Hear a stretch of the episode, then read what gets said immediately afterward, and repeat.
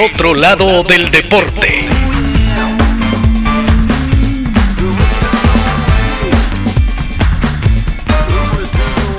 Hoy presentamos Tiro libre bajo amenaza. Brasil vuelve al ataque. Quiere aumentar el marcador a cuatro goles y asegurar los octavos de final. Falta a favor de Brasil. Va a cobrar Rivelino. La barrera de Zaire se acomoda, nerviosa, discute con el árbitro. Rivelino se prepara. El árbitro pita. Muevo y longa de Zaire abandona la barrera, corre y patea el balón. Pero, pero ¿qué está haciendo? Que alguien le recuerde el reglamento. ¿Qué es esto? Bueno, pues atención a ese gesto de Mbepu que se va a llevar la cartulina amarilla en una acción muy curiosa, muy peculiar. Ilonga falleció el 8 de mayo de 2015 a los 66 años de edad.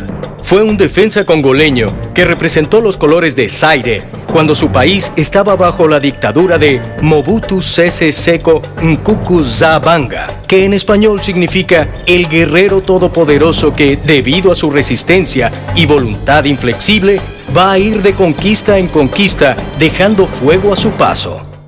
El mundo recuerda a Elonga por esta graciosa jugada, motivo de burlas, pero detrás de esa, llamémosla ingenuidad, se escondía una amenaza de muerte. El ex Congo belga se llamó Zaire por capricho de Mobutu, quien llegó al poder tras un golpe de Estado. Entre sus prioridades totalitarias estaba el fútbol. La voluntad inflexible de Mobutu fue tal que Zaire clasificó al Mundial Alemania 74. Zaire se ubicó en el grupo B, junto a Escocia, Yugoslavia y el campeón defensor Brasil. Aunque sus posibilidades de avanzar eran remotas, estaban felices porque Mobutu había prometido acabar para siempre con sus preocupaciones económicas. Escocia le anidó dos goles a Zaire.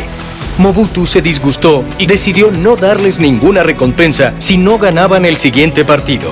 Los jugadores temerosos optaron por no enfrentar su siguiente desafío. Mobutu se enfureció tanto que juró matarlos a todos. Yugoslavia le anidó tres goles a Zaire antes del minuto 20 del primer tiempo. El partido culminó 9 a 0. Mobutu explotaba de la ira. Si vuelven a perder por más de tres goles, es mejor que se queden en Alemania.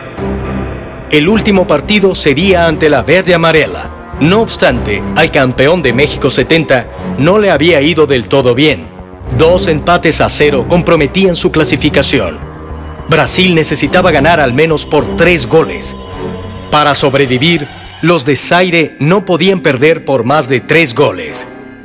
Sorpresivamente, Zaire fue más sólida, pero Brasil sacó a relucir su experiencia y en el minuto 79 ya lograba la cantidad de goles requerida y la calma. Sin embargo, los de Zaire sabían que si el marcador aumentaba, un destino fatal los esperaba de regreso a casa. Al siguiente minuto después del gol, llegó la infracción y el tiro libre por el que Muepu Longa se hizo famoso. El árbitro pitó el final del partido, 3 a 0. Los jugadores de Zaire se salvaron. Y quién sabe, tal vez el inesperado despeje de Ilonga desconcentró a Rivelino. Ilonga confesaría después que todo se trató de una protesta ante la presión de Mobutu.